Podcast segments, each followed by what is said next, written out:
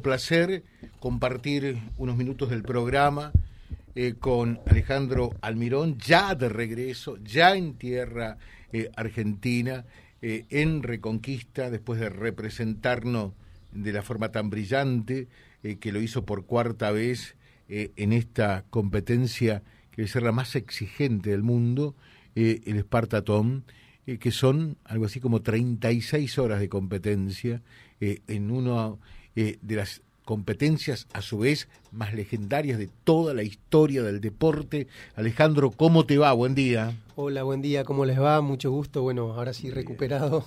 La última vez que hablamos estaba dolorido por todos lados. Todavía, ¿no? Claro, porque hablamos con él, estabas todavía en Atenas. ¿Por dónde estabas? Sí, sí, sí, estaba en Esparta. Estaba en, Esparta, en Esparta estaba. sí, sí. ¿eh? Así eh, es. Bueno, ¿cuánto tiempo lleva a, un competidor, a un participante, poder recuperarse después eh, del, del inmenso esfuerzo que significa participar en esta competencia? Nosotros le llamamos después de la tremenda paliza, porque es una paliza para el cuerpo, la verdad que es un castigo grande para el cuerpo y mm, tarda bastante. Yo, por ejemplo, ahora llegué, bueno, salí a trotar pero hay mucha rotura muscular, digamos, todavía se siente, pero uno no puede con el genio y, y salí igual a hacer un, trote suave, digamos. Pero tarda, tarda una, unas dos semanas, tres semanas. Dos, tres semanas. Sí, sí, sí, sí. sí. Y, y cuando termina la competencia, ¿qué es lo que primero querés hacer? Ahora te voy a contar una anécdota de eso. Cuando termina la competencia, lo primero que querés hacer es dormir. Dormir. Yo, por ejemplo, lo que hice, eh, terminé de correr, fui al, fui al hotel sin bañarme, y directamente me acosté, me, desperté al otro día, pero fue un sueño derecho, sin, sin soñar, sin nada, fue apoyar la cabeza en la almohada y, despertarme al otro día.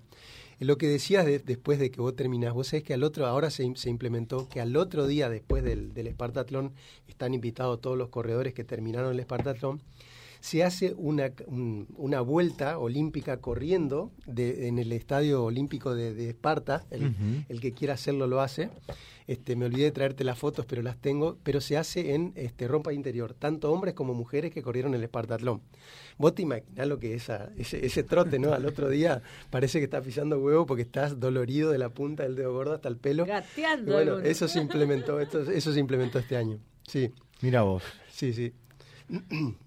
Eh, ¿Y cuántas horas fue en esta oportunidad para vos la competencia? ¿Un poco menos que la anterior? Sí, sí, sí, sí, bajé una hora, una hora y no sé, bajé una hora y pico mi marca a pesar de lo, de todo lo que me pasó entre comillas en esta carrera, porque me, les decía que me, me, trató muy mal el sueño, tuve mucho sueño en, la corrida, no, no lo pude manejar, no, no, no había forma de manejarlo, dormía cinco minutos en los puestos y salía, dormía cinco minutos y salía, y así todo bajé una hora y pico mi, mi marca, digamos. Este, la verdad que es algo que nos sorprendió porque a varios corredores les pasó de tener eso, esos golpes de sueño, pero, pero, pero que eran un, golpazo de dormir y querer dormir y querer dormir, no, no poder seguir y es una zona donde hay muchos precipicios, entonces es peligroso también para, para estar en actividad corriendo y con sueño, ¿no? Eh, y eh, en definitiva decís que son más o menos 35, 36 horas eh, ininterrumpidas, de la que participan ¿Cuántos? Son 300 corredores, nosotros fuimos... De todo el mundo. De todo el mundo, sí, los, los, 300 ranqueados a nivel mundial. Y fuimos 13 argentinos. Y bueno, no sé, digamos, tampoco, como te decía, no lo busqué, terminar de, cuarto dentro de esos 13 argentinos también fue, fue un, un, honor muy lindo, porque hay chicos muy jóvenes, digamos, entonces estar este, ubicados dentro de eso... Y, fue, fue, después de darme cuenta fue muy lindo.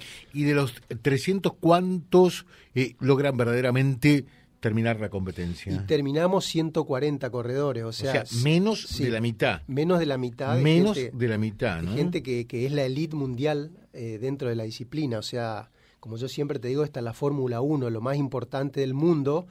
Hay gente muy preparada y así todo termina, hay una tasa de, mortalidad, digamos, entre comillas, de, más del 50%.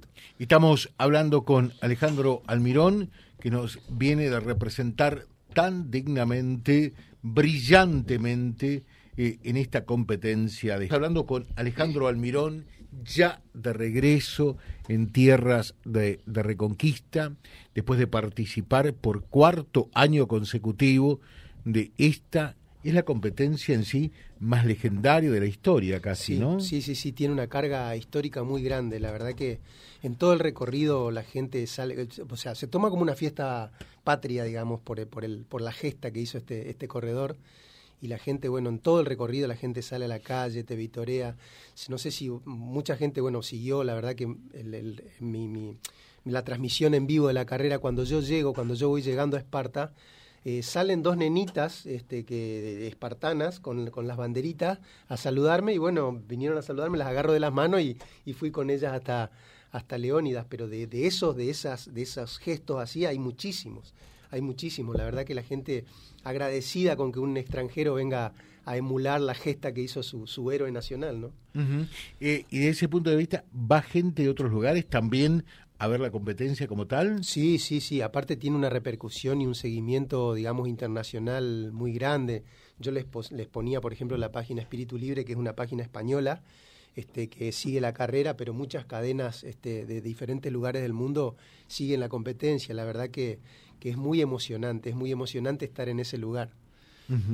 y, y, siempre, eh, si bien es la cuarta vez que participás, cada una tiene y deja una sensación especial.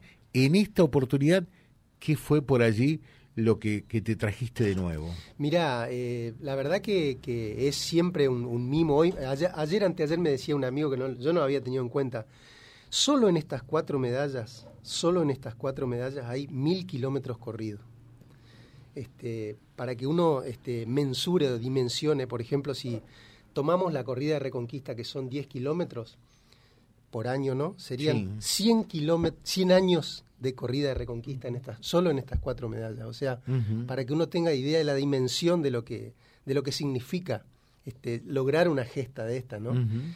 Entonces, este, son 250 kilómetros. Claro, claro, claro, exactamente. Para sacar la cuenta, son mil kilómetros corridos. Mil kilómetros. Sin contar lo entrenado, ¿no? Sí, sí, sí. que sí. tenés que multiplicar por 10. Claro. Por lo menos cada medalla, ¿no?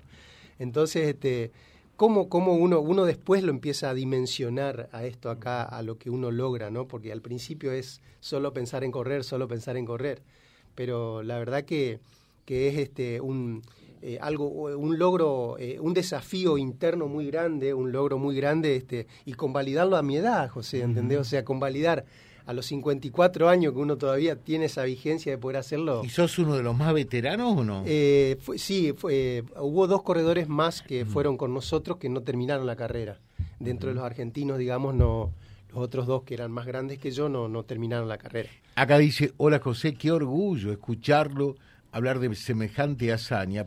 Pone, te puedo asegurar, la piel de gallina. Muchas bendiciones y fortaleza para él y vamos por muchos kilómetros más abrazo de runner, dice Tavo, que te está escuchando y que por lo visto te admira. ¿eh? Bueno, muchas gracias. Este, eso también un agradecimiento especial a toda la, la, gente, el seguimiento, los mensajes que, que me mandaban, que me leían en el recorrido, fue ponía la piel de gallina, la verdad que las cosas que me decían, eh, eh, cómo no te iba a movilizar, ¿viste?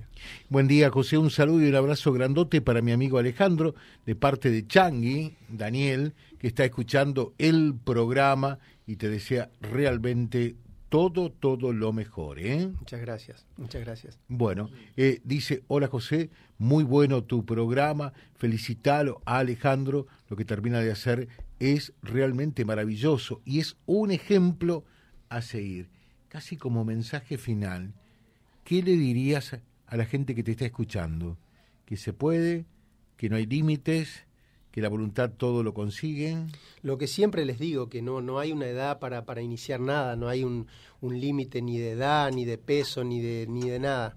O sea, uno lo puede empezar. Yo empecé a correr a los 43 años y estar vigente hoy en día a los 54 años en el primer nivel mundial, soy el mejor ejemplo de eso. Uh -huh. este, un tipo común, jamás tuve un entrenador, no tengo nutricionista, no tengo un médico, digamos, este, que me sigue ni nada, o sea, uno lo puede, puede lograrlo. Eh, es convencerse uno de que puede lograrlo. Es convencimiento. Es convencimiento. Y obviamente uh -huh. después de disciplina, ¿no? O sea, el, después viene la disciplina, después viene el ser consistente todos los días con lo que uno quiere lograr. O sea, llueva, truene, si toca, toca. toca, toca. Eh, hola José, preguntale a Almirón cómo es su alimentación para lograr semejante hazaña realmente. Bueno, todo en esto es en gran dimensión, todo en esto es en gran dimensión, hay que suplementar mucho, hay que tomar muchos suplementos y demás. No así, fíjate que en la carrera bajé 5 kilos, por ejemplo, durante la carrera. Durante la durante carrera. la carrera. Bajé 5 kilos y después, durante la semana siguiente, el cuerpo como que sigue en actividad, seguís bajando de peso. ¿sí? Por eso ahora, José, vienen todos mis permitidos. Esta es la parte más linda mía. Claro. ahora vienen todos mis permitidos. Ahora no tengo, este, no digo no a nada ahora. bueno, eh, Alejandro, ¿por qué no decirlo? Eh, sos un ejemplo, y digo, eh, es el ejemplo de la voluntad, es el ejemplo de que todo se puede. Que, que, con perseverancia, porque hay que tener mucha perseverancia, decía, llueve, truene, cante, ¿eh? pase lo que pase, si tenés que salir a entrenar hay que entrenar, los objetivos se consiguen en el atletismo, en esto y en la vida en general. En la vida en general, yo tengo, tengo la suerte, bueno, hay, hay mucha gente para, para, dar charlas y demás, que uno da, transmite justamente ese mensaje, aplicado en mi caso al atletismo, pero se puede aplicar a la vida misma, sí, uh -huh. sí, sí. Te dejamos un saludo, como siempre, un verdadero gusto tenerte acá en el programa. ¿eh? Bueno, muchas gracias y siempre lo que siempre les digo, muchas gracias porque siempre están al pie del cañón difundiendo lo que, Pero lo que uno que hace. son las cosas lindas que ocurren ¿eh? y, y que realmente nos da mucho más placer y gusto que mencionar que un robo, que un homicidio, que un asesinato, eh, que un suicidio. Estas son las cosas lindas que tiene nuestra profesión, ¿no? Bueno, muchas gracias, muchas gracias. Gracias. Alejandro Almirón, charlando con nosotros, con ustedes, en Vía Libre y también replicándolo en vialibre.ar. Vía Libre, siempre arriba y adelante. Vialibre.ar, nuestra página en la web, a solo un clic de distancia www.vialibre.ar Vía Libre.ar Vía Libre, siempre en positivo.